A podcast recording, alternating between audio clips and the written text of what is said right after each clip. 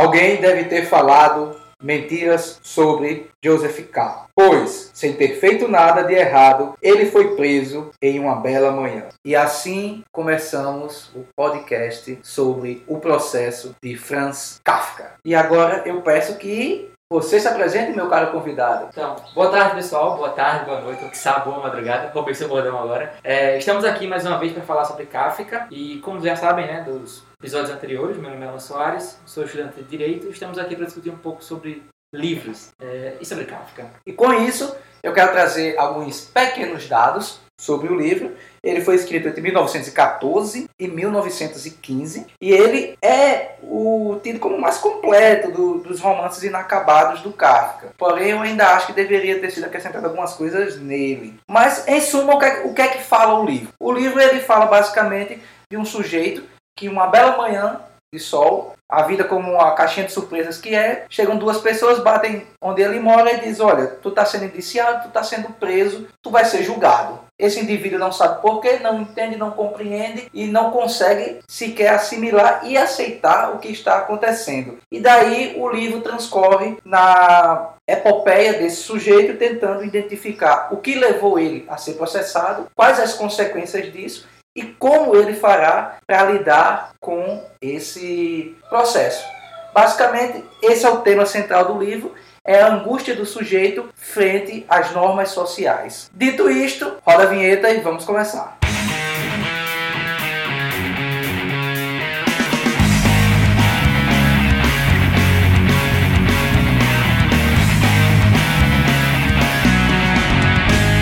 Primeiro ponto, nós vamos falar sobre a experiência pessoal que nós tivemos ao ler o processo, porque foi uma experiência Sim. muito destoante. Sim. Foi, foram desencontros de leitura, mas que trouxeram visões interessantes para a gente debater hoje aqui. Mas fazendo só um adendo, acho que toda obra que se, pro, que se propõe e é um clássico em alguma medida, eles têm a questão do desencontro, encontro e interpretações. Porque uma boa obra clássica, ela está sujeita a um repertório de, de interpretações muito grandes. É claro que tem limites para as interpretações mas interpretações que são incisivas, que são dissonantes e que enriquecem a questão do diálogo mediante a obra, né? Ah, eu quero agora que você fale qual foi a sua experiência, haja vista que foi a, o seu primeiro contato real com Kafka, né? Perfeito, exatamente. Embora eu tenha dito, leia primeiro a Metamorfose. Isso. Né? Mas você, como um bom teimoso, não, não ouviu o meu conselho. Mas agora, Relate aqui para nossos ouvintes como foi essa sua, essa sua experiência com o processo. Como foi o seu processo dentro é, do processo? Exatamente. Acho que falar sobre processo é falar sobre processos dentro de processo. Eu cheguei a Kafka por curiosidade, né? Assim, coisas que eu vi pela internet, navegando por esse cyberespaço. E achei interessante um conto que eu vi que não sabia que era do processo, chamado Diante da Lei. Vou falar um pouco sobre lá na frente. Quando eu encontrei Diante da Lei, achei aquilo fascinante, extraordinário depois eu perguntei ao José se ele teria, Kafka, né, falou que tinha, tinha uma trilogia. A gente começou falando sobre a Metamorfose, que era, enfim, o clássico, né, todo mundo já leu em alguma medida. Eu disse, não, eu quero, eu quero esse aqui, o processo. Então eu comecei com um romance dos maiores dele, né, tem um castelo também. E foi uma leitura densa. Ler Kafka não é tão fácil quanto parece, né? Mas é uma leitura densa que se propõe a ser um desafio. E foi um desafio. Então eu cheguei em Kafka por meio de curiosidade e em procura de novos desafios. Então acho que Ler Kafka é por aí. Não, muito interessante. No, no meu caso, é, eu desde criança eu sou fissurado em leitura. Então, para mim, foi é, é, quase que automático querer ler Kafka. É quase que algo meu, já que eu sou curioso em diferentes tipos de leitura. E a outra coisa era querer ler o Kafka, agora já, já formado, já psicólogo, para tentar interpretar, tentar fazer leituras, tentar tirar contextos psicológicos dentro das obras de Kafka. Já que a gente percebe que as obras dele ele usa muito de metáforas, usa muito alegorias, ele usa muito da questão de, de transformações, e quando ele pega um ponto e ele consegue transformar aquele ponto X da sua obra em algo completamente diferente. Nada melhor do que dizer que ele metamorfoseia as coisas dentro de sua obra. Então, eu tive o desejo de ler Kafka, já tinha lido a Metamorfose, tive o desejo de ler a Metamorfose novamente, foi o nosso primeiro podcast, me aprofundar e ler completamente as outras obras dele. Mas fazendo só um adendo, que é mais, talvez não é estranho porque foi minha experiência de leitura, né?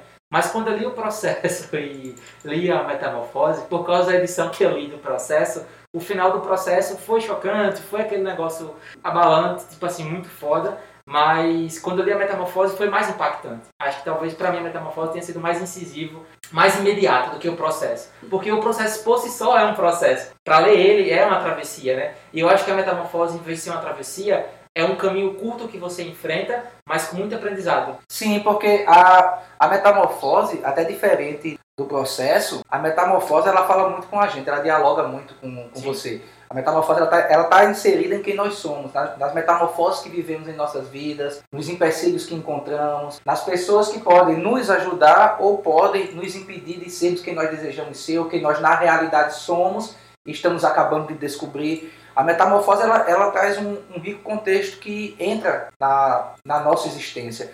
Enquanto o processo, nós entramos na existência do Kafka. Que o, o processo ele está muito voltado para como eu costumo dizer, o, é, o processo ele é uma das autobiografias do Kafka. Ele fez uma autobiografia metamorfoseada em um romance. Então, quando a gente lê, a gente está entrando muito na cabeça do Kafka. Na metamorfose, é o Kafka entrando na nossa cabeça. O processo dá-se o inverso. Eu acho que por isso que ele, ele é mais complicado. Ele é mais complicado. Ele requer um processo maior de leitura justamente por causa disso. Então, eu acho que a metamorfose é mais impactante e mais fácil também de ser digerida rapidamente, exatamente, exatamente por causa desse ponto daí. Mas aí, é, já como já relatado, né, você teve a primeira experiência com o processo, então eu quero que você diga a sua experiência, como foi ser processado por Kafka? Ser processado por Kafka foi intensa, né? Porque você, quando chega numa, numa narrativa kafkiana, numa obra kafkiana, está disposto para o espantoso, para aquilo que se propõe a ser o absurdo e o é. E que muitas vezes a gente encara no dia a dia, a gente vê situações do cotidiano que tendem a ser kafkiana que a gente identifica como tal, né, porque a gente já leu, teve um contato com aquilo, e acaba esquecendo de ter esse espanto, o que é um perigo. Acho que é um ponto a se destacar aqui. Quando a gente acaba de negar o espanto mediante uma ação que está acontecendo, que é uma ação atroz, que é uma ação que se propõe a ser antidemocrática, eu acho que isso é um tipo de negação do pensar. Acho que isso é um tipo de negação do pensamento. Então, a partir do momento que eu vejo algo que deveria ser questionado, mas não é, tem alguma coisa errada aí. Então acho que Kafka nesse, nesse quesito de, de experiência, de primeiro contato, tem, nos ensina, tem, tem esse, esse processo. Acho que processo aqui será a palavra mais repetida, né? Tanto porque dá título à obra e porque o próprio processo ele, ele se divide né, em, em situações de encontros menores, que são pequenos são processos. processos para mim, né, a, a, a, minha, a minha experiência, ela não foi tão, tão, como é que eu posso dizer, tão contemplativa quanto eu desejava, tão, tão contemplativa quanto foi a sua. Até porque, como você é da área do direito, já tem, já tem um chamariz a mais. Porque ele trata muito dessa questão do sujeito de direito, mas que não está, de fato, conseguindo ter o seu direito, porque ele não consegue nem saber o porquê dele estar naquela situação. Então, é tanto só alguns conceitos como direito, legitimidade do poder, legitimidade do sistema jurídico, né? o sistema jurídico como é que ele opera.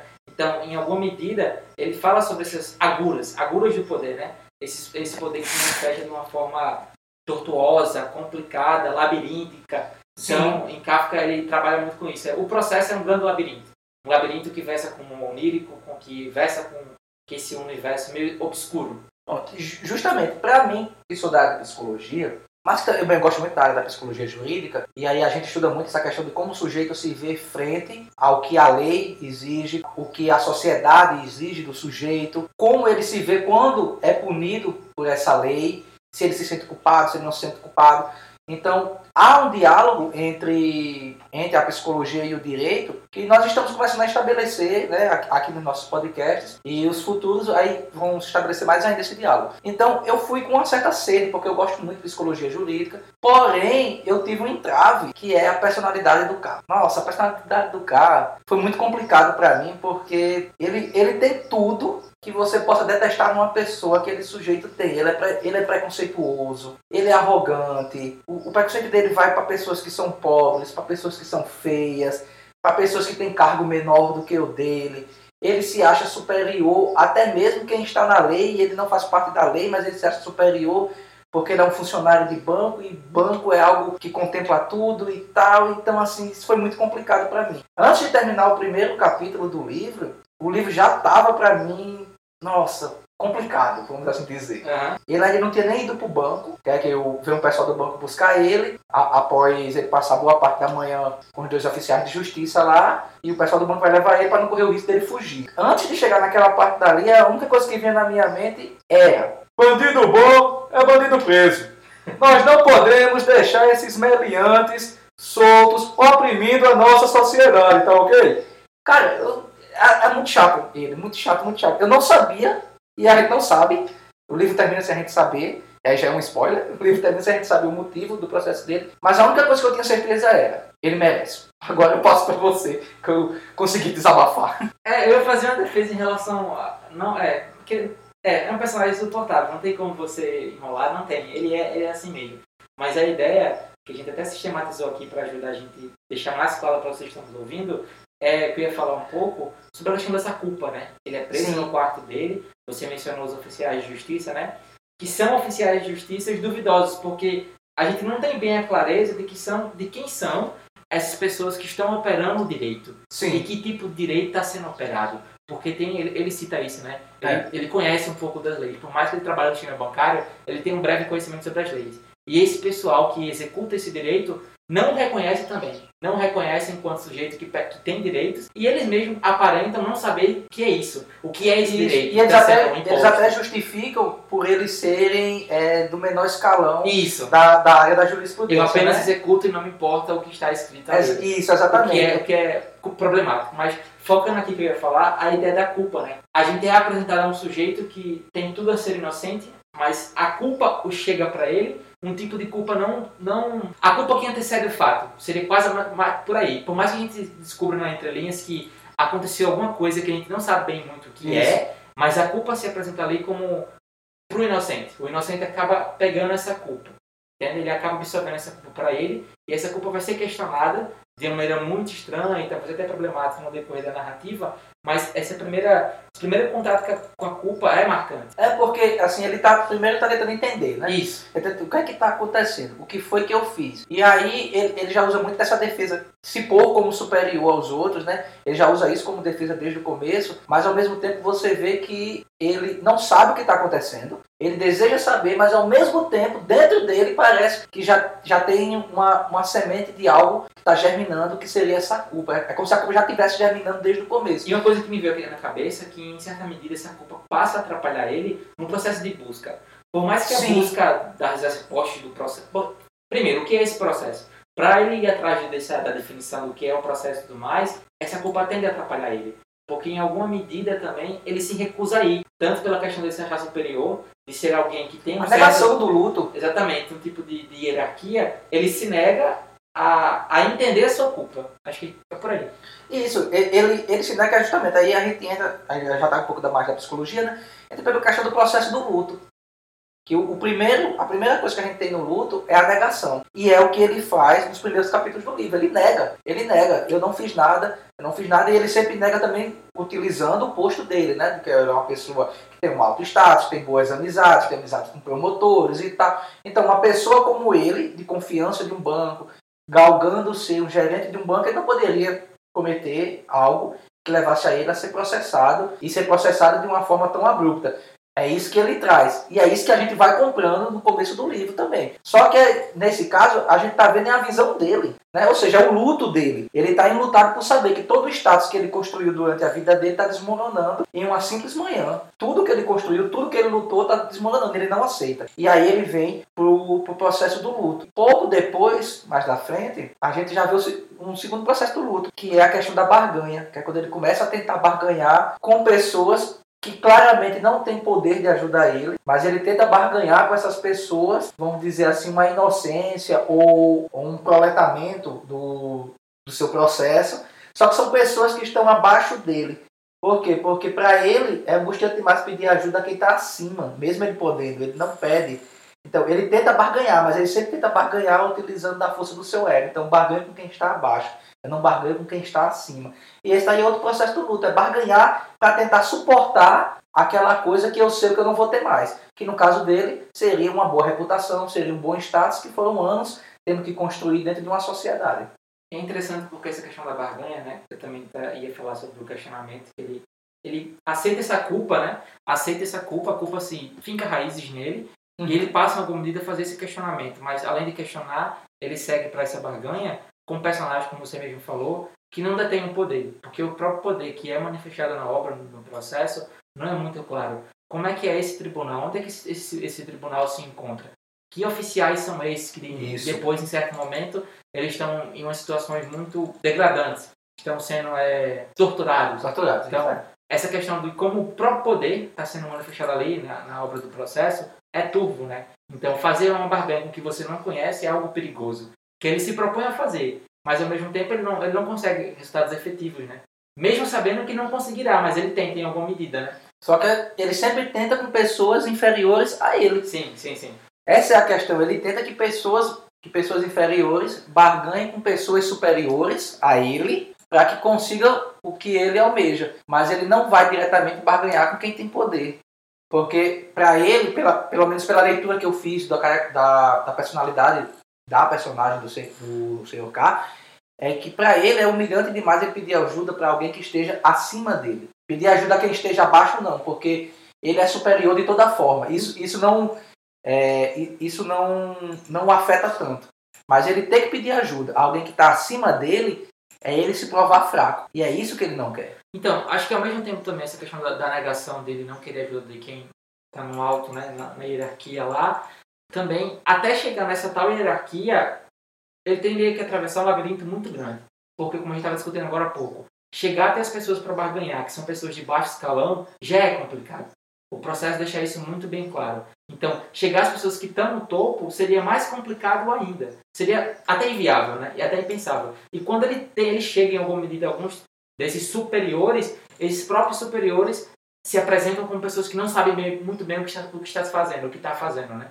E acho que o que carece no processo como todo é clareza. Clareza, né? Não tem clareza nenhuma. Porque o que eu quero mencionar aqui, nessa questão de travessia, e como o personagem se desloca na obra, é que em certo momento ele é intimado a comparecer ao, ao, tribunal, por isso que me veio a cabeça a questão da figura do juiz, que ele está lá, o juiz se apresenta e tudo mais, fala que o, é, o Joseph K. está atrasado, está atrasado, e no momento de intimação ligam para ele, mas não dizem onde fica o local, não dizem que horas deve chegar, e ele simplesmente supõe que tal lugar seja o tribunal. É ele vai nesse tal lugar. Quando chega lá, ele tem uma, uma ideia lá, que é bater na porta, dizendo que é tal pessoa, e ele acaba encontrando. Ele acaba encontrando esse tribunal. E quando chega nesse tribunal, acontecem coisas muito estranhas, que é do universo do, do onírico, do universo do é, sonho. Exatamente. Pessoas que fazem sexo no meio de um ambiente que deveria ser jurídico, de um ambiente que deveria é, provar sua inocência, mas que não opera assim. E a questão do, do juiz que eu trago aqui, né, é que esse juiz se apresenta como essa, essa figura que está ali para exercer o poder, mas que também aparece quase como um ridículo, como uma figura que desconhece o que está fazendo. Então, é essa questão que eu falo também. Mas isso aí que você trouxe é, é, é interessante também a gente olhar para a época, né? Sim. A gente está saindo da sociedade vitoriana ainda, Isso. com forte influência vitoriana, especialmente na Europa. Né? A, a gente sabe que a era vitoriana na Europa perdurou até pós a, muita muita pós a rainha Vitória, né? A, a rainha vitoriana estava lá é, enraizada na Europa. E o que a gente vê é que a, a própria justiça em si também estava em construção ainda. Sim. Né? É tanto que muito, muitos conceitos hoje de justiça, é, de leituras de justiça, que influenciam no contexto jurídico e no contexto de interpretações de leis, é, é tirado hoje do Kafka também. Sim. Muitas coisas. Então a gente vê que aquilo dali ainda estava em ainda era uma coisa que estava em construção. E como uma sociedade se encontrava em construção, tanto no âmbito da sua jurisprudência, quanto também no âmbito da sua organização social em si, não é estranho que pessoas façam sexo no meio de um julgamento. Até porque se a gente for ver como era a higiene da sociedade vitoriana, as pessoas defecavam em casa e jogavam pela janela na rua enquanto os outros estavam andando na rua e caía fezes na sua cabeça. Então, não, se você olhar, que a gente hoje é, né, você imaginar, todo, todo no meio do julgamento e tem um pessoal ali fazendo sexo é estranho. Mas se você imagina uma sociedade onde as pessoas defecavam e jogavam na cabeça dos outros na rua, onde tinham pilhas, tinha profissão de pessoas que era só para recolher as fezes da rua, fezes de seres humanos. Então, olhando com, com esse olhar, não é tão estranho acontecer aquilo. Porém, a gente pode correlacionar, eu tô, tô mais falando agora, vou falar um pouco até mais dentro da sua área, a gente pode correlacionar o seguinte, de que aquele juiz, ele entende mais da ordem a qual ele deve cumprir do que exatamente o motivo pelo qual ele quer cumprir. E aí a gente pode trazer o que hoje em dia nós chamamos de instâncias. Ou então o que você propõe aí da, da ideia do juiz, que da alienação, um tipo de, de alienação, né? Acho que eu concordo em alguma medida com o que você falou do, da figura do sexo presente no, no, tribunal não ser algo estranho, né? Mas o que me veio à cabeça aqui é certos tipos de, de, de etiquetas a se cumprirem em determinados locais. Porque eu estou tentando associar aqui o ambiente do tribunal com o ambiente que exerce o poder do direito. O uhum. direito se manifesta ali. E quando Joseph K. Joseph K. chega no, no tribunal, é, quando ele chega nesse tribunal, não está organizado. Então, a ideia que eu estou tentando expressar aqui é como essa ausência de clareza e da própria identificação do que é esse tribunal Sim. é deformante. Porque a deformação encáfica dos personagens, das personalidades, de tudo, do né? ambiente, é muito marcante. Acho que não dá para falar de Kafka sem falar de deformação, entende? Sim, mas é, se, se você olhar, lembre-se, aqui no Brasil a gente pode correlacionar um pouco essa situação com os juízes, os juízes que, que tinham antigamente, como é que é o nome que o pessoal chamava?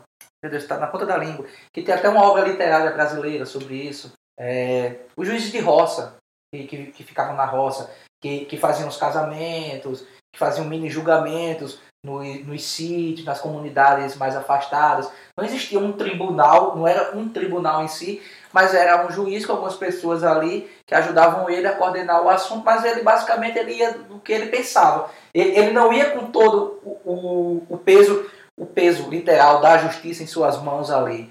Então, o que é problemático, porque tipo isso, assim, isso enquanto a gente era na roça, né, sim, vamos assim sim, dizer, sim. enquanto a gente era na roça aqui no Brasil, na, na Europa era um pouco mais organizado. Já visto que a Europa existe há muito mais tempo do que nós, né, em questão de civilização organizada. Né? Então, é, pronto, isso que a gente se propõe da civilidade, né, que, eu tá, que o que discutindo, começou a discutir agora é justamente isso, de como esse direito que está posto deveria ser praticado em alguma medida, mas não é. E, não, uhum. e não, nem são discutidas ações para se contestar ou não. Apenas é executado algo que não se sabe bem o que é. Porque em Kafka é deformado. Então, esse primeiro contato que ele tem, por exemplo, com essa instância superior, que seria os conhecedores do processo, ou desconhece. E eu não vou lembrar agora com muita clareza, mas no livro também é apresentado, no livro é apresentado um livro, né, dentro da narrativa, que deveria ter as informações que ele, que ele estava buscando. E que ele Sim. só poderia acessar esse livro quando o tribunal tivesse vazio, que seria um tipo de diário do juiz. Mas que também esse diário não é bem compreensível, não é bem acessível. Então, tudo isso está sendo castrado, castrado é. dele. E a, até porque, é, me, mesmo ele tendo acesso ao livro lá, basicamente o, o livro em si, ele, ele só fala o, o que o juiz ouviu.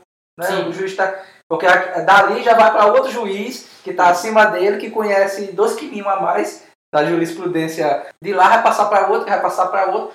Que é a burocracia, né? Que está tá presente em Kafka. A burocracia. Que é algo... Acho que a essência da burocracia é essas partições que conseguem operar muito bem, quase em alguma medida, mas que quando operam de um para o outro, de um para o outro, demoram muito. É, a, é a eternidade. E acho que no processo, não vou usar a palavra final agora, mas também é um tipo de não, não seria nem a relação, mas é desgaste. Há um desgaste muito grande de você sair de uma instância para outra. Sim. É quase um tipo de jogo de sobrevivência. Quando você reúne um material para chegar na outra instância, a outra instância exige outros materiais. E muito prejudicial né, para a figura que quer se livrar daquilo logo. E ainda mais no caso da situação dele, que ele não sabia nem o, o que era. O que era, né? É a melhor parte. É, é, o, eu, eu acho que o, a, a, a, a, principal coisa que me levou a chegar no final do livro mesmo foi o não saber o que era. Isso. Acho que foi a principal coisa, foi isso daí. Não foi o carro, foi não saber o que era. Isso, isso daí foi que me prendeu mesmo, de fato, de fato no livro. Eu não vou lembrar se é bem assim no Alice né, é, no País das Maravilhas, mas tem uma passagem da Rainha Vermelha que primeiro a gente condena, depois a gente encontra o real motivo para a condenação. Quase em Kafka a gente é levado a isso. Primeiro a gente, a gente atribui a culpa, a gente sabe que ele fez aquilo e talvez ele saiba por que realmente está sendo culpado daquilo, mas não fica muito bem claro. E eu acho que essa ilegitimidade do processo é o grande perigo que a gente enfrenta também na atualidade, e em muitos Sim. casos, né? Porque não é justo, não é democrático, não é enraizado no direito a gente primeiro condenar sem prova. Onde é que está a prova? Como é que essa prova se apresenta? Exato. Essas provas foram fabricadas. Quem, é, quem são os idealizadores ou criadores dessas provas? Então, acho que isso é muito delicado, porque Kafka fala sobre. Pessoal, não adianta, vai ter spoiler. Então, é. o desfecho final do, do livro, acho que revela isso muito bem. Quando o processo não é legítimo, a gente vai condenar o sujeito a algo que não, que, que não é justo. Que a gente vai comentar é, é, exatamente, algo que não é justo. O cara, na, na, na situação que ele, ele se encontra, em todas essas tentativas, né, nessa, nesse processo de luto dele, né, de todo, negação, barganha, tudo mais, até chegar ao ponto da aceitação, que a, que a, que a, a aceitação do luto é justamente quando a, aquela perda não, não lhe dói mais. Quando a perda não lhe dói mais, não existe mais luto. Você desistiu de lutar por aquilo que você perdeu. É o que acontece com, com o K. Chega o ponto que ele desiste de lutar pelo aquilo que ele perdeu. Mas, na verdade, a desistência de, de, de, lutar nele, como a gente pode ver em todo o texto do livro... É as raízes da culpa apertando é as raízes o da indivíduo. Culpa. Exatamente. O indivíduo ele se dobra mediante processo injusto, o que é uma pena. Porque ao invés de conseguir chegar no final da travessia provando a sua, é, a sua inocência desde o início, é o contrário. Ele cansa. Exa exatamente. A Ele burocracia cansa. faz A burocracia faz ele cansar. E, o que é mais louco ainda é que o sistema jurídico que deveria defendê-lo não faz. Não, ele, ele, ele não faz Porque, e, e ao porque o próprio sistema jurídico não consegue se conceituar como tal em Kafka, né? Sim, é, é sim. deformado. A gente não consegue ter uma identificação legítima do que é, que instância ele vai, para onde ele vai, que prédio ele vai acessar para poder provar sua inocência. E quem ele tem que falar? É um advogado, dois, é aquele pintor, quem é? Sim, é, é, a, é, a, é a mulher do. Oficial de justiça? É a mulher do oficial de justiça que todos os advogados e juízes pegam ela, que ela serve de prostituta pra eles. É Aham. quem, tá ligado? Não, ele, ele não tem essa, essa visão de quem. Quem é, essa, quem é essas pessoas? Quem, quem são as instâncias? Onde são os locais? Aliado a tudo isso, esse, esses o queis, né? O Sim. que são, o que é, para onde, tá também o a principal questionamento. O que fiz? Sim. Acho que também outra coisa que é, vale pontuar que você mencionou, essas outras pessoas, parecem que. Parece não, né? A gente percebe isso durante a narrativa, que essas outras pessoas elas têm o conhecimento do processo dele. Tem. Elas conhecem esse processo. Parece que elas conhecem algo que ele não conhece. Inclusive, elas dizem que já conhecem ele por causa do processo. Exatamente. processo. Mas quando ele chega é, mediante, perante elas, né, e tenta interrogar elas, elas são furtivas. Ou não são claras, ou Isso. dizem que não compete a ela, ou realmente não sabem. É como apenas, tudo que elas soubessem fosse uma nota de rodapé, que não Exato. fica muito clara. É, é como se, pronto, vamos vamos dizer no caso do pintor, né? Que ele tinha um pouco mais de acesso. Então, Isso. ele vê juiz, ele vê promotores debatendo diversos casos. Então, ele ouviu o caso do cara que trabalha no banco e que Exatamente. está sendo processado. Mas ele não ouviu todo o caso sendo debatido. Ele ouviu um trecho do caso. Então, ele sabe que alguém no banco X está sendo processado por alguma coisa que fez e que o processo não vai bem. Ele tem a noção disso, Aham. mas ele não sabe exatamente o que é. Ele dá... Mas ainda assim ele sabe mais do que o cara. Exatamente, porque ele está dentro desse sistema. Que é um Isso. sistema obscuro, mas é um sistema, não deixa de ser um sistema.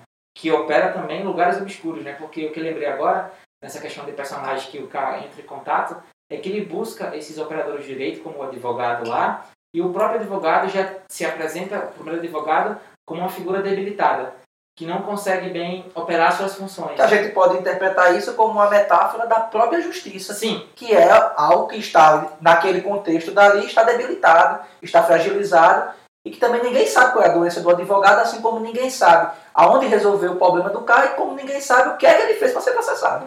ou seja, a gente sabe que não sabe muita coisa. É, só sei que nada sei.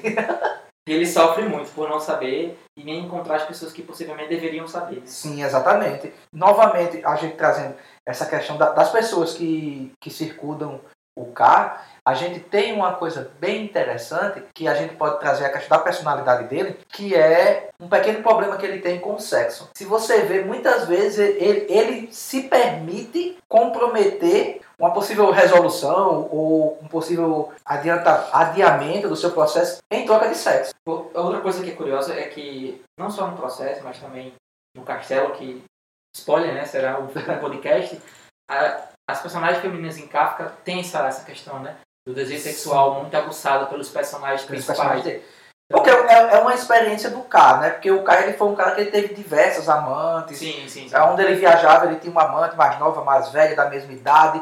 Então, ele, ele em si já era uma pessoa é, se- sexualmente. é, como é que eu posso dizer assim, para não usar uma palavra muito, muito vulgar, né? Pra gente ser educadinho aqui. É, ele é uma pessoa promíscua. Pronto, para não, pra não, pra não usar uma palavra, né? E o, e o K, ele é extremamente promíscuo, porque enquanto o advogado, o tio dele leva ele para um advogado de renome, que embora seja essa pessoa debilitada que nós trouxemos agora, né? Mas é alguém que sempre consegue, pelo menos, resolver ou esticar o caso para que as pessoas não sejam de fato presas ou punidas pelo maior tempo possível, ele deixa de estar com aquele advogado tentando explicar o seu caso, ouvir o que, aquela, o que aquele advogado tem a e como pode ter a resolução do caso para naquela mesma casa, na cozinha, tá fazendo sexo com a empregada do cara. E chegando ao ponto de ter um caso com ela, de ir lá, muitas vezes não para visitar o advogado, mas para fazer sexo com ela na casa do cara doente. Tem a outra lá no começo, que ele tenta é, sexo com ela, né? Não no sentido forçado, assim, de, né, do abuso, né? Mas ele tenta ali ver se consegue seduzir ela, que é a vizinha de quarto dele. Tem a, a mulher do oficial de justiça, que ele também ali quer passar ela. E ele tem ciúme de todas, porque, embora ele saiba que todas são mulheres tão promíscuas quanto ele, em, quanto homem, né? Mas ele quer que elas sejam propriedade exclusiva dele. Então, a gente vê que ele está sempre muito preso nessa questão de que as coisas têm que girar em torno dele. E aí, como as coisas têm que girar em torno dele? E ele tem que, e ele tem que sempre estar tá mostrando uma certa virilidade que aí a gente traz essa questão sexual, dessa compulsão sexual que o K mostra, ele termina perdendo muito aí, porque onde ele deveria estar em reunião com o advogado, ele está fazendo sexo com, com a empregada do advogado. Onde ele deveria estar tentando falar é, com um juiz, com um oficial de justiça, ele está fazendo sexo com a mulher do oficial de justiça. Onde ele deveria estar tentando entender o que está acontecendo, ele está esperando que a vizinha chegue de madrugada para ele entrar no quarto dela para dar uma de uma pessoa super correta, né? Para dar uma daquela pessoa, olha, aconteceu isso aqui, isso aqui, eu quero pedir desculpa e tal, mas usando tudo isso como subterfúgio para atacá-la com um beijo e ver se sai alguma coisa. Sim. Então, a todo momento, ele, ele tenta descarregar toda essa angústia dele, todo esse negócio, ele sempre descarrega no sexo. E isso daí termina prejudicando ele ao longo da, ao longo da sua trajetória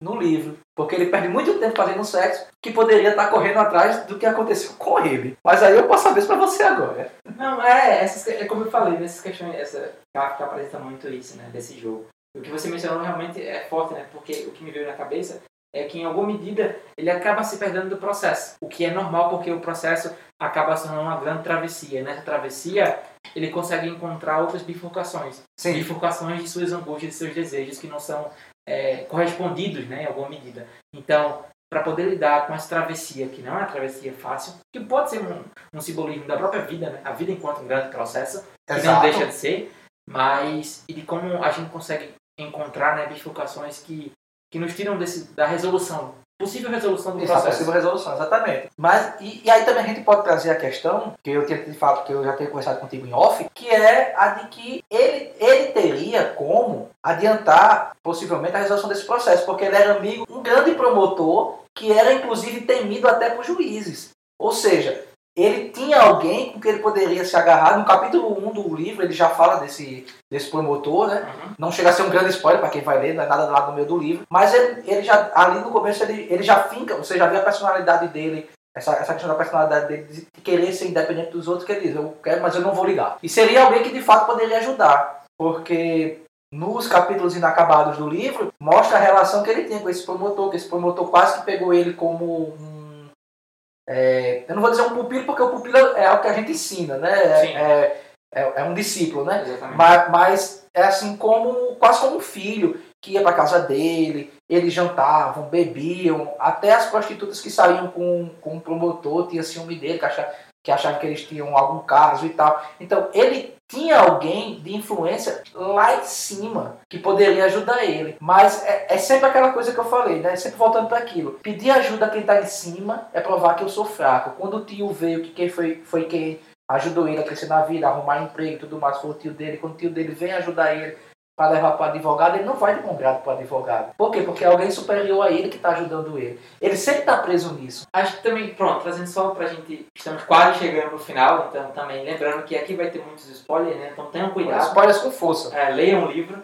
A questão que a gente já mencionou, né? Da culpa, do questionamento, que você mencionou aí, dessa, do não recorrer à instância superior, a gente discutiu já isso lá no início, mas também em alguma medida eu prezo pela aceitação a culpa ela se enraiza tanto nele, naquele indivíduo, que ele acaba encarando aquela o culpa. O último ponto do luto, a aceitação. Ele aceita aquela culpa para ele. Por mais que talvez ele seja ou não inocente em alguma medida, ele aceita. E essa aceitação o corrói. O corrói tanto que a gente vai chegar no grande desfecho final. A gente pode começar a encaminhar para discuti-lo. É, e, pronto, inclusive, essa, essa, essa questão da, da, da aceitação, né? Que, que a gente traz, a gente vê que chega um ponto que ele está levando a vida assim, por levar, só esperando chegar o, resultado, né? O resultado final. Sim. Ele, ele, não, ele não tem mais. Ele não tem mais aquele... que esse resultado final, o livro ele, ele transcorre. Por mais que seja deformado em Kafka a temporalidade, o espaço se deforma. Em Kafka muita coisa se deforma, né? Mas é mais ou menos. É porque a gente não sabe exatamente quantos anos está aqui. Isso, tá... exatamente. A gente sabe que são anos. Isso. Mas a, a, gente não tem a certeza de quanto tempo, né? A, eu acho que a única parte que a gente tem a certeza de quanto tempo é quando ele, no, no capítulo inacabado, quando ele vai falar com o advogado que ele não quer mais ser representado pelo advogado, porque ele quer ser representado pelo pintor, né? coisa estranha. Quando ele vai lá falar que ele se encontra com outra pessoa que está também nesse processo amoroso, né? Aí, se eu não me engano, ele diz que faz uns dois anos. Eu acho que é isso, uns dois anos que ele. Eu acho que a única parte do livro que você tem noção de temporalidade é aí. Que ele diz que faz dois anos, aí o outro diz, ah, seu processo é novo, né? Que ele parece que o do outro faz 5 ou é 10 anos, algo assim, que agora não, eu não me recordo, gente, desculpa. Mas eu acho que é 5 ou 10 anos que o outro faz. Aí ele diz, ah, mas seu processo ainda é novo. Você vê que ainda há esperança. Porque aquele sujeito lá tá há no mínimo meia década no processo e ainda tem esperança para aquele sujeito. Então, para ele também teria. É, é, basicamente isso que ele quis dizer quando ele fala, ah, mas seu processo ainda é novo. Você ainda vai passar por muita coisa. Você só tem dois anos de processo.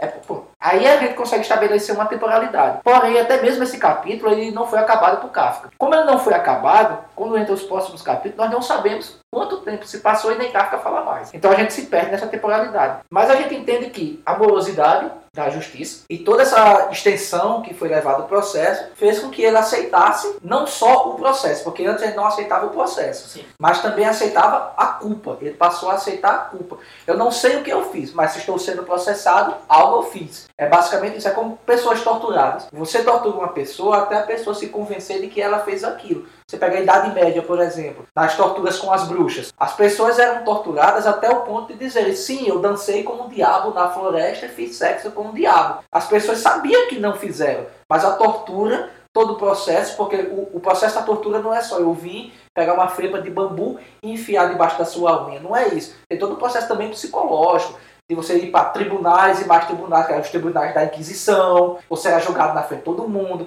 era açoitado, e vinha as torturas físicas e as torturas psicológicas, passava fome, passava sede, e chega um ponto que você olha assim e diz, é melhor dizer logo, realmente eu fiz. Tal. E você pode até entrar no processo de delírio, de você começar a fantasiar que realmente você fez, e para você realmente fez, então eu fiz bem, me pronto, e você aceita. No caso do K, não chegou nesse processo de, de dele chegar ao ponto de dizer assim, é, realmente eu fiz isso. Mas ele aceitou de que alguma coisa ele fez para merecer aquilo. Antes Só que nem isso a gente sabe qual foi essa coisa que ele pensa. Exatamente. Antes de chegar na de como essa aceitação final traz um desfecho muito marcante para Marcante, livro, sim. É, eu vou pontuar aqui um, um conto que ele se apresenta no final do processo, que é o famigerado Diante da Lei, e eu ia falar um pouco mais sobre ele, mas eu acho que vale muito mais a, o mergulho do Diante da Lei, por ser um Sim, tão pode falar. Do que, do que a narração propriamente de, dentro dele, né?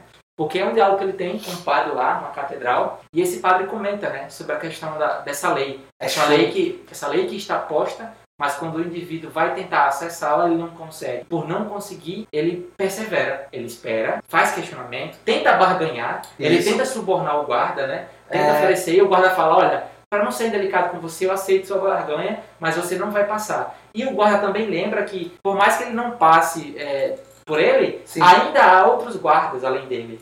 Ou seja, ele é só o primeiro. Ele é só o primeiro de uma fila de guardas. Que o próprio guarda também não tem consciência de quantos há lá dentro e nem sabe o tamanho da força, mas ele sabe que são mais fortes Exato. que eles. Então esse indivíduo que tenta acessar a lei e não consegue e fica retido ali até, até o fim, até, até, até a sua morte. E quando ele está num momento de morte, ele pergunta né, ao guarda porque ele não conseguiu entrar e porque mais ninguém quis entrar. E o guarda explica que aquilo estava só posto para ele. ele. E como ele não entrou e como não foi, ele simplesmente vai fechar aquela porta. E o próprio guarda agora também não tem sentido tá ali, porque é. a porta só pertencia àquele indivíduo. Exatamente. E aquele indivíduo não vai mais usar aquela porta, então vamos fechar a porta. E acho que essa, essa, essa questão da. Esse pequeno conto, né, essa narrativa, uhum. traz uma discussão muito interessante entre o padre e o Joseph K, que vale a pena você ler e tentar interpretar, porque é um tipo de, de parábola que tenta sistematizar e explicar todo o processo. E como essa tentativa de entrar na lei também é uma espécie de explicação para todo esse processo. Porque Sim. o processo se deu nessa tentativa de entrar na explicação, na claridade. E o processo não se faz na claridade. Não. O processo se faz no obscuro, no turvo, naquilo que não é possível identificar. Nos porões, quando, quando o carro. o Quando, tribunal. quando, quando o carro vai, vai entrar de fato. Ou os tribunais, né? É isso, nos tribunais, quando ele vai entrar de fato ali, aonde algumas pessoas que já estão no processo adiantado estão estudando a lei para tentar se defender, estão estudando os seus casos, e quando ele vai entrar são porões, são porões que ele descreve como claustrofóbicos, né? ele, não, ele não usa essa palavra, mas a descrição dele leva a gente a entender que aquilo é, é, é claustrofóbico. Mas É a obra, a obra assim, É, uma é. obra que aperta, Que lhe aperta, obra que isso. lhe dá angústia, né? é, é pouca iluminação, Sim, o ar é rarefeito, e- em certa forma, e é, um, e é um ar mofado, um ar antigo, um ar calcificante, um ar que angustia. E ele passa mal e ele pede para sair, mas ele acha que ninguém sabe que é interessante isso, porque mais na frente a gente vê que ele achava que todo aquilo que ele estava passando ali, as pessoas achavam que ele seria um oficial de justiça, né, um advogado. E mais na frente, ele sabe que na verdade todo mundo ali sa- sabia que ele era mais um processado e que tipo as pessoas só estavam ignorando ele, assim, entre aspas, né? Porque eles ajudam, mas ignorando no sentido de que é só mais um processado, eu, eu, eu não vou perder tempo de estar dialogando demais com essa pessoa. Então, quando ele entrou como oficial de justiça, ele achava que as pessoas estavam se debruçando ali a ele, só que estavam se debruçando ao oficial de justiça, porque todos já sabiam que ele era também processado. E aquele ambiente é claustrofóbico, mas também é um ambiente de esperança, porque é um ambiente das pessoas vão ali para tentar sair do seu processo. Mas é ele não consegue ficar nesse ambiente. E é um Exatamente. ambiente que pode salvar ele. E ao menos é um ambiente, porque como eu estava falando no início, é difícil chegar nesse ambiente. Exato. Já tendo um prédio físico, esse tal ambiente, já é uma possibilidade de esperança. Não que a esperança se execute, Sim. mas é um lugar onde deveria ser. Acho que tem muito disso no processo, que as coisas deveriam ser, mas não são. Mas não são. E é assim a realidade também que está E- posta. é. E a gente começa a discutir, não vamos se alongar aqui, de que forma a gente entende os perigos né, de confundir a realidade e ficção e, de- e também Sim. como a literatura ela tende a antecipar problemas que estão postos hoje no cotidiano. Né? É, E como exatamente. chegar a esses, esses lugares que se operam direito, mas que você não tem clareza muito bem o que está fazendo ali e como fazer. E que, e que nesse caso, muitas vezes, quando você chega, é um ambiente com um ar tão opressor, é, é algo que, Que que está posto para você, né? né, é, está posto para você e ao mesmo tempo está ali para lhe botar para correr, né? Sim. É seu, mas não é seu. É para você, mas não é para usar muito. Entendeu? diante da lei, vocês vão perceber isso, simplifica muito É, bem. sim- simplifica exatamente isso. E aquele lugar dali é um lugar onde as pessoas recorriam para estar lendo, estudando e se preparando para a defesa. Até porque lá o oficial de justiça diz que as pessoas têm acesso aos seus documentos, né? Sim, aos sim. documentos do seu processo. Só que é tão angustiante para ele, que é uma pessoa que está acostumada a estar em andares superiores de um prédio, bem ventilado, de frente com jardim, Uma sala particular. né? E isso com a sala particular, que as pessoas têm até medo de bater na porta para falar com ele devido à sua posição social. Então, aquilo é tão angustiante que o que poderia, talvez, abrir uma porta que levasse ele, pelo menos, a entender o porquê de, de tudo aquilo, ele mesmo fecha essa porta, porque ele não volta lá mais. Até quando ele pensa em voltar, é- ele se sente mal. A gente vê que não foi impedido, não foi impedido dele ter acesso, não foi impedido dele ter esperança, não foi impedido dele poder descobrir o que era. Mas as condições às quais lhe foram dadas todas as oportunidades, para ele, no caso, era tão insalubre que ele preferiu abdicar de tudo isso e tentar por outros meios, né? Que aí a gente vem o pintor, vem a mulher Meios esses que falharam. Falharam que falharam, exatamente. Chegamos à aceitação e vamos para o grande desfecho. Né? Como falar do desfecho final? A gente passou pela culpa, passou pelo questionamento, passou pela aceitação, É a barganha, pela né? barganha, e agora a gente está chegando na, no... E agora a gente chega no ápice do livro, né? Porque quando a gente começa, a gente acha que o começo do livro já é o ápice. Sim. Como na metamorfose. A metamorfose, o começo do livro já é o ápice mesmo. Aham. Por mais que o final também seja um final assim, Surpreendente. surpreendente, tortuoso, de certa forma, mas o ápice da metamorfose ainda assim é o seu começo, muito, Sim. muito mais do que o seu fim. No processo, o ápice mesmo é o fim. A gente começa tendo a ilusão de que o começo é o ápice, mas não é. E o final mostra. Só antes de chegar Sim, realmente ao final, a gente estava discutindo aqui antes que na metamorfose a gente tem o, o personagem que é transmutado né, é, em animal e acaba tendo é, dimensões humanas muito profundas. E aqui no processo, a gente vai chegar no processo inverso, mas o que eu ia falar mesmo é de como a burocracia, o sistema, o próprio processo como um todo, acaba desumanizando ele, acaba sugando a vitalidade Exato. dele. Então, quando ele chega nesse final que você vai contar agora, ele já está exaurido, né? Já é um sujeito que está em estágios finais de, de um indivíduo, né? De morte, Sim. quase morte, né? Eu colocaria como uma casca vazia. Ele tá só vivendo por viver, ele tá levando a sua vida, mas ele não tá vivendo a sua vida. Tá, tá acontecendo o, o inverso de tudo. Ele tá, antes ele vivia intensamente, mas é como eu falei, ele estava em processos de negação, processos de barganha, ele estava fugindo. Então ele vivia intensamente porque ele, tava, ele não estava querendo encarar. Ou estava querendo encarar de forma distorcida. Mas no momento que ele aceita, então ele perde as esperanças. Quando ele perde as esperanças, ele perde o tesão pela vida. E perder o tesão pela vida é viver de uma forma vazia. Viver de uma forma vazia é não ter sentido. Não ter sentido é não ter forças para lutar. E não ter forças para lutar é não precisar existir. E acolher a morte. É acolher a morte, exatamente. E aí é tanto que quando os oficiais chegam para cumprir o último ato do processo, que já está julgado, já está selado, já está protocolado, a pena final, ele de certa forma aceita de bom grado. Afinal, ele já estava esperando, né? Exatamente. Já estava esperando. E ele vai na sua. Agora vou usar um termo religioso, ele vai na sua via crucis. Que inclusive quando eu li é, essa parte, que, pronto, o final foi uma parte que eu gostei bastante, porque ele, ele consegue realmente descrever ali o que é o momento, o que é aquele momento final do livro. Mas ele consegue descrever de uma forma muito plena. Dele estar tá ali naquela via crucis mesmo, quase que religiosa, tá seguindo para um local que ele não sabe qual é, com pessoas que ele sabe o que vão fazer. Aí tem a dualidade, eu não sei para onde vou, mas sei o que vai acontecer. E eu não resisto. E eu não, eu, eu não resisto, porque como eu falei antes, é, aqui agora é apenas uma casca. E uma casca não tem vida. Se uma casca não tem vida, eu não preciso resistir. Ele ainda pensa, né? Eu poderia correr, já que vai aparecer alguém que, que me tire disto. É quase como se ele pensasse naquilo do pai, se for possível, tira de mim esse cálice, tá entendendo? É quase como se fosse isso, quando eu assim, injustiça. Se for possível, tira de mim essa pena, tá? porque ainda tem uma. No final ainda surgiu alguma coisa do antigo Kali. Ele ainda pensa, em ele mesmo tirar sua própria vida. E fechar, vamos dizer assim, entre aspas, de uma forma honrosa, né? Eu tive a coragem de tirar minha vida. Eu não dei esse prazer a mais ninguém. Mas ele não faz. Mas ele não faz. E ele deixa que os oficiais o executem. E aí é o final. Mas os oficiais ainda assim o executam no pior lugar possível para uma pessoa do status dele. Sim. Que tem isso, que ainda é a humilhação última. Tão última que ele assemelha o justificar a um cachorro. Mas por mais que Isso. seja uma humilhação última, a gente consegue reconhecer na figura do cachorro muito mais humano do que ele é nesse final. Por mais que você tenha mencionado esse lampejo de resistência aí no finalzinho, É, mas quando já está com apunhalado pela faca, com torcida no Sim. seu corpo, quando ele é comparado ao cachorro, o cachorro ainda consegue transparecer uma humanidade que a gente quase não enxergava durante o processo, né? lá no início Isso. até aqui, no final.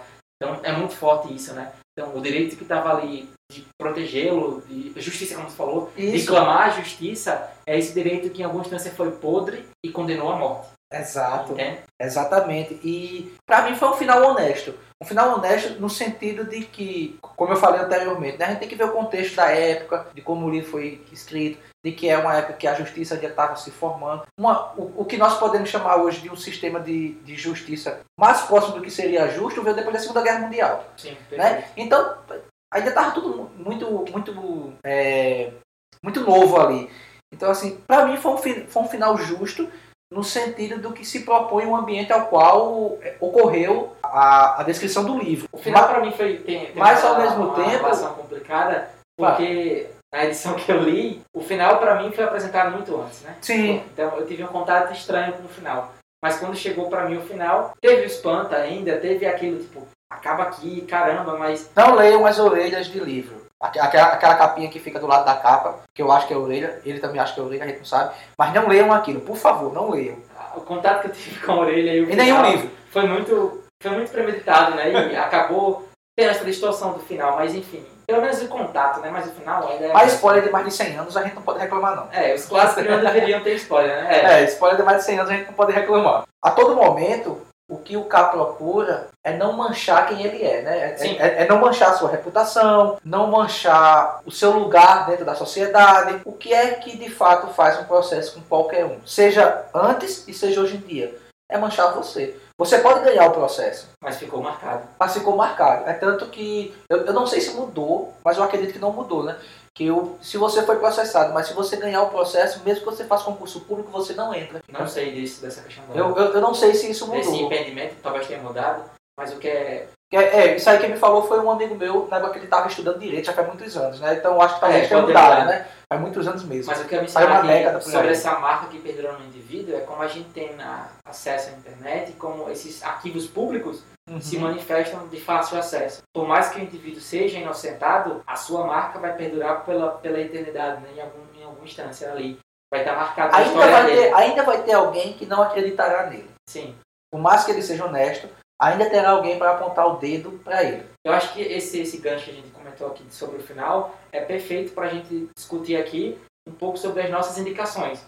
Aham. Há indicações que fazem paralelo com o processo, com Kafka, que eu trouxe aqui, você também vai ter algumas indicações. E o próprio livro, né? Porque leiam o livro, Leia. acima É, com das certeza. indicações. Com e a certeza. gente. Eu posso começar? Pode ser? Pode, começa, Então. começa pra falar. Para as indicações eu trouxe recursos do audiovisual e músicas também, né? Mas o primeiro que eu vou citar aqui é um filme estrangeiro de 2012 chamado A Caça, onde essa questão de culpa, processo, julgamento, lixamento de uma Lixamento, comunidade, suspeita de um ato que foi cometido ou não, vai ser muito expressa nessa, nesse filme, A Caça. Vale muito a pena assistir para a gente entender de que forma a acusação para aquele indivíduo que ele fez tal coisa, mesmo ele sendo inocente, pode levar ele a uma condenação histórica, né? E é uma comunidade inteira abalada por um fato que não ocorreu, mas devido a uma má interpretação, devido a um mau julgamento, Isso. devido a uma não recorrência à, à instância jurídica também, né? Aham. A gente acaba tendo, não com o Kafka uma morte, mas a gente acaba tendo uma corrosão. Uma coisa da, da, da reputação do sujeito, né? Exatamente. Sua reputação ela fica manchada. E aí eu, eu, eu posso trazer em paralelo é, um caso que aconteceu aqui na Paraíba. Eu não me recordo o nome do caso, né? Que sempre dá um nomezinho pro caso, não me recordo. Foi aqui em João Pessoa, em 2012, se não me falha a memória. Aí, quem tiver interesse, pesquise que com certeza vai achar. Porque eu tive preguiça de pesquisar, não vou mentir. A neta foi passar alguns dias na casa dele e quando a neta voltou, disse que tinha sido abusada sexualmente pelo avô tal. A mãe botou à justiça. E aí vem aquela coisa, né? Quando se trata de, de estupro, violência sexual, as pessoas são julgadas antes de serem julgadas. né? Antes de se colherem provas, as pessoas já estão já são culpadas. E esse avô foi preso, foi preso no Roger, lá estupraram ele, espancaram ele, uma série de coisas tal. E aconteceu também em outras cidades do Brasil, como o caso de pessoas que teve, ficaram cegas, tiveram olhos vazados por causa de espancamento e prisão. Está cheio no Brasil. E depois, eu acho que foi um ano, foi dois anos depois, a, a, a menina já estava maior, né? Porque ela era criancinha. E ela revelou que a mãe pediu para ela falar isso um pré-julgamento. Ele pode manchar, ferir a vida de uma pessoa mentalmente, socialmente e fisicamente. Bem difícil, né? Como É esse perigo que, que ocorre, né? Quando a gente julga sem antes ter provas. Quando a gente Exatamente. julga sem antes saber o caso. Mas é, também é, os lados. e de como o direito pode entrar aí como uma instância que vai mediar esses conflitos. Esses Exatamente. conflitos que se dão em áreas turvas, né? Porque a gente está falando aí sobre relações libidinosas, relações Isso. que deveriam ser consentidas, em alguma medida foi, mas Isso. que no final se revelaram trágicas. Esse é o Exatamente. problema. É, Eu vou trazer aqui mais algumas indicações, que vai ser o programa Provocações, é da TV Cultura, está disponível de graça. Né? Tudo vai estar linkado aqui na, nas- na descrição do podcast. descrição do podcast aí vai estar para vocês. Do Modesto Carona, que é o tradutor do Kafka. Ele tem uma entrevista bem curta e bem interessante que ele comenta sobre Kafka. Uma música de um grupo paulista chamado O Terno, que fala sobre culpa, então acho que é uma música interessante para você ouvir e refletir de como a culpa entra na sua vida e do que ela pode acarretar, né? Mediante os seus processos de vida. E outra coisa, é outro, na verdade é um álbum musical de um artista brasileiro famoso, chamado Tom Zé, onde ele faz fala sobre o tribunal do Facebook. E esse tribunal do Facebook, ele, ele nasce como uma resposta a uma polêmica que o cantor foi sujeito, né? Ele fez uma certa atitude enquanto cantor, enquanto artista, Aham. o pessoal criticou, enquanto resposta, ele compilou, fez músicas e lançou esse, esse tribunal do Facebook. Para a gente tomar consciência de como o julgamento pode influenciar a vida de outras pessoas, né? Exato. E de como o processo, ou os processos, podem ser determinantes entre a vida e a morte, morte. do dos dos indivíduos. indivíduos. O que eu gostaria de indicar, né? Porque a, a indicação de filme mesmo você trouxe a perfeita. Que eu ia procurar alguns filmes da minha lista, mas você já trouxe realmente a, a que se encaixa melhor e eu nem procurei. Mas assim, eu, eu indico, sobretudo, pesquisem casos como esse que eu citei, para que a gente veja, na atualidade, a gente está vivendo agora o cancelamento do Johnny Depp, que não tem provas de que o cara espancava a mulher. Não tem nada provado, mesmo assim o cara foi tirado de Animais Fantásticos, ninguém contrata mais ele e não tem um pingo de prova. não tem nenhuma prova dela que realmente estabeleça que ele agredia ela. E o cara está sendo cancelado e a carreira dele está no lixo. Ele só não diz que ele que ele está passando necessidade porque a carreira dele é muito longa e ele soube fazer dinheiro e soube economizar dinheiro. Senão ele estava senão ele tava no lixo mesmo. Pesquisem esses casos e critiquem. Olhem com, olhem com um olhar crítico, mas olhem com um olhar crítico para os dois lados, não só para um lado. Porque quando a gente olha demais para um lado é perigoso. É, é importante a gente entender os dois lados. Mesmo que a gente esteja confiante de que A é certo, mas é bom a gente também olhar para o B que a gente acha errado, para a gente poder, poder ligar as coisas e não fazer pré-julgamentos que podem interferir na vida de uma pessoa. E aí, para finalizar, né, você já trouxe as indicações aí, já trouxe muita coisa. Eu, eu gostaria de, de trazer três pontinhos para debater com você, né, que a gente não tinha debatido antes. Seria o K culpado? E para isso eu vou fazer o papel de advogado do diabo, talvez, onde eu vou trazer contextos e eu quero que, que você dê a sua visão de quem não leu os capítulos inacabados. Que eu li os capítulos inacabados do, do livro, mas ele não leu, gente. Então, a partir dos capítulos inacabados, eu quero trazer algumas coisas aqui e quero ver a opinião dele. Primeiro é o preconceito, que embora também esteja trazido todo o livro, que o K é uma pessoa preconceituosa, especialmente com classes sociais e com pessoas com, com baixo nível de estudo. Mas no, nos capítulos inacabados tem um específico que ele, tá, ele trata o contínuo dele lá do banco de forma extremamente arrogante. Inclusive, ele diz que se ele não tivesse preocupado com as coisas para fazer do banco, nem com o processo, ele bateria na cara do sujeito, ele espancaria o sujeito na porta do banco. Então, você vê que ele era tão intolerante, nele cogitava-se a possibilidade de agredir pessoas que não o fizessem feliz, desde que o contínuo estava fazendo só o serviço, que só, era mandar recado. Só fazendo um adendo que a gente discutido muito na atualidade essas questões de preconceito, de júri racial, de cancelamento, que são coisas abomináveis. Sim, deixar isso muito com toda claro, certeza. Que eu repudio veementemente, mas que o direito não é feito apenas para quem eu gosto. Isso. O direito também é feito para meus inimigos, né? Você falou muito bem claro, ficou muito claro para mim, de como o direito se operava naquela época. A gente está falando de séculos atrás, né? É. Século XIX, século XX, no contexto da obra ali. Mas de como hoje em dia o direito ele vai entrar para defender as partes e não a parte. Então, Isso, o direito que faz a parte não é direito. A gente não pode legitimar o direito que, que inventa provas, que inventa um processo duvidoso e que, que opera com a morte, né? Porque no Brasil não tem pena de morte. E no final a gente acaba matando o Joseph K. Inocente ou não, ele acaba morrendo. É, a pergunta que você fez é muito audaciosa, mas eu queria falar aqui é o seguinte.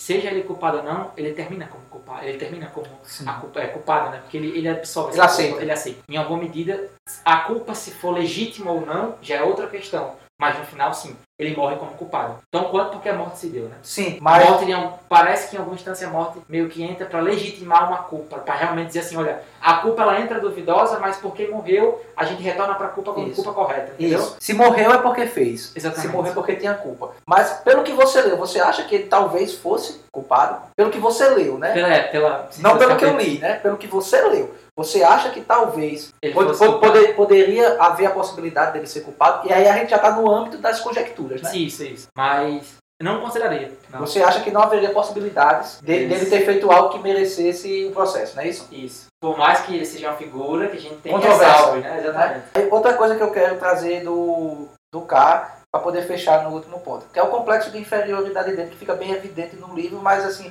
é evidente para quem é da área de psicologia, né? Sim. Porque senão quem for ler, mas cadê aqui? Que ele falou e não tá, né? Exatamente. Não, para quem é de psicologia fica muito evidente que ele tem um complexo de inferioridade muito grande. Ele cresceu na vida com a ajuda de, do tio, né? Foi a principal pessoa que ajudou ele. Mas ele está sempre preso a isso dele querer ser superior. E eu, eu vejo isso não com o sentido de que ele realmente é uma pessoa narcisista, egocêntrica, que se sente melhor do que os outros, mas é um tipo um mecanismo de defesa. Ele criou uma defesa pela inferioridade que ele sente ser. Por isso que ele não procura alguém mais em cima. Porque o um narcisista mesmo, ele pode até procurar uma pessoa que está acima dele. Porque o que vai suprir ele seria, seria a reputação. Então, eu procurar alguém que está acima de mim para que eu consiga limpar minha reputação. Isso alimenta meu narcisismo, porque eu estou saindo por cima. Olha aqui, eu provei que eu sou inocente. Mas ele não, ele não vai. Por quê? Porque ele criou uma defesa egoica muito forte de que ele está ali se colocando como um sujeito que nada atinge ele. A gente vê muito isso no livro durante boa parte do livro, né? até perto, perto do final. E você vê que é, o cenário final da morte dele, para ele, é muito angustiante. Traz a ele esse sentimento de inferioridade que ele tenta combater em todo momento no livro. aquele cenário final, um terreno abandonado, né? um terreno baldio de uma. É de uma Pedreira. isso, isso, de uma pedreira. É, de uma pedreira. É um ambiente completamente distoante de tudo aquilo que ele lutou para não estar, né? E você percebe porque, por exemplo, alguém que está lidando com prédios pomposos, números, dinheiro, Vai para o que faz o alicerce do banco, que é a pedreira. pedra, pó. Então, então ali é mostrado para ele que no final ele sim era inferior, tá entendendo? No final, sim, ele estava abaixo dos outros. Suicídio. Ele realmente foi morto ou foi um suicídio? E aí eu trago para você e para depois eu fechar. Você acha que foi uma espécie de suicídio ou que realmente foi apenas a pena sendo imputada sobre o corpo do sujeito condenado? É uma questão complicada porque eu responderia que são os dois, né? É assim, depois a gente discutiu aqui um pouco, eu falei que ele, ele acolhe a morte. Acolhe a morte enquanto legítima da sua culpa. O que, como eu falei, retorna para a culpa e faz uma legitimação dessa culpa que chegou duvidosa. Então, se o acolhimento da, da morte passa a ser um suicídio, então sim. E aquela defesa que você fala da, da carência de sentido, da casca vazia, do sujeito que resistiu, mas não resiste mais, que foi dobrado pela Isso. burocracia, pelo sistema jurídico turvo, duvidoso e obscuro, então foi um suicídio. Foi a maneira que ele encontrou de finalizar o processo, que para mim não, não, eu não sei se vou ver como fuga, mas como eu falei, né, uma aceitação, um acolhimento da morte, como um estágio final do processo. A fuga foi o começo do livro. É, A fuga foi o começo do acho que livro. no, o, a, a morte em si, o, a, A a apunhalada, ela não, não vem ser para mim uma fuga, né? Porque ele foge.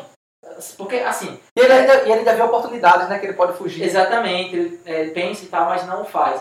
Porque Kafka deforma isso, né? Acho É, não tem como falar. É, um- ma- mas aí é, eu ainda, eu ainda posso trazer, eu tive um insight agora com a tua fala, eu posso trazer o seguinte, que até o final do livro, Kafka é surpreendente, a gente ainda pode trazer uma metáfora aqui, né? Ele morre de que forma? Ele morre apunhalado no coração. E o que foi que o sistema, o sistema jurídico fez com ele, senão uma apunhalada no seu próprio coração? Foi isso que o sistema jurídico vem fazendo no livro, né? Durante todo o livro. Ele está apunhalando o Kafka. É uma apunhalada atrás da outra. Aqui você não pode. Aqui você precisa disso. Daqui você não vai mais. Tem que procurar um advogado. Tem que procurar uma instância maior. Tem que se, tem que se colocar dentro de, de porões tortuosos para conseguir saber o que é que está acontecendo com você. Então, é uma apunhalada atrás de outra apunhalada. Até como você fez. Você falou, né? Que dobrou o sujeito. O sistema está todo o tempo apunhalando ele. E finaliza com uma apunhalada real.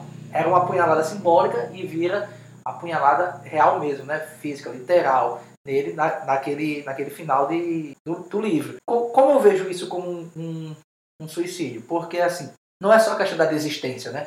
Ah, ele desistiu, desistiu. Fica claro no livro, fica evidente que ele, que ele desistiu de tudo ali. E a- aceitou, né? Mas ele ainda teve um sopro, vamos assim dizer, né? Eu não vou dizer um sopro de vida, mas ele teve um sopro do antigo K, que foi, nos foi em três momentos, como eu já falei anteriormente. Que ele viu que ele poderia fugir, né? Que ele viu que aqueles, embora aqueles caras estivessem segurando ele ele, ele poderia tentar uma fuga. A esperança de que aparecesse alguém no meio, no meio da Via Crucis que impedisse a sua morte. E pouco antes da sua morte, ele também cogita, ele mesmo, tirar a sua própria vida. Mas fica aquela questão. Estamos falando de Ocidente. Nós vivemos na sociedade ocidental. Na sociedade ocidental, uma das maiores humilhações sociais, vamos assim dizer, é você tirar sua própria vida. Porque coloca você como um sujeito fraco, como um sujeito covarde, como um sujeito que não tem condições de, ar, de arcar mentalmente com as pressões que estão ao seu redor. com os processos. Com, isso, com os processos que estão ao seu redor. Enquanto a vai ali no Oriente, Japão, por exemplo,